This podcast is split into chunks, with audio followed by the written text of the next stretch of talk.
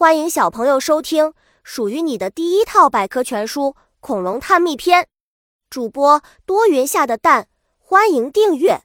第零零八章：珍贵的恐龙化石。恐龙虽然在地球上消失了，但却在地层里留下了许多化石。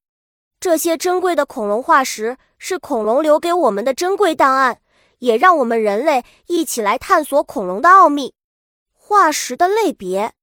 恐龙化石的种类很多，有骨化石、牙齿化石、皮肤化石、木乃伊化石、脚印化石、蛋化石、粪化石、胃化石、窝巢的遗迹化石等。恐龙骨骼化石，化石是如何形成的？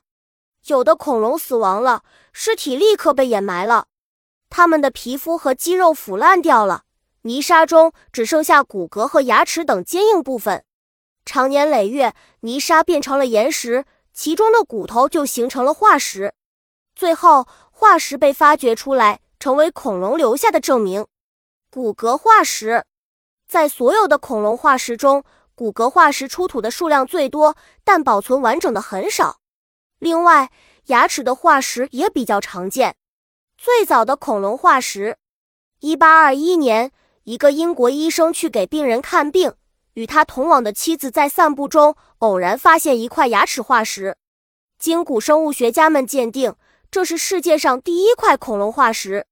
小知识：恐龙头骨化石，让所有恐龙复原回归到生前模样是一项复杂的工作。判定恐龙化石，判定化石是不是恐龙化石是一个比较专业的技术工作。当然。如果化石的地层属于三叠纪、侏罗纪或白垩纪，就有可能。